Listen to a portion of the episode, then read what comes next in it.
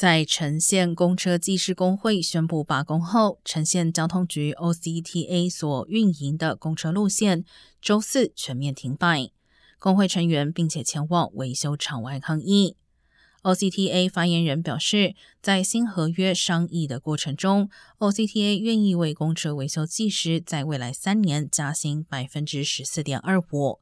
但工会指出，在健保福利没有调整的情况下，加上高昂的通胀，这个涨薪幅度不足以维持生活基本所需。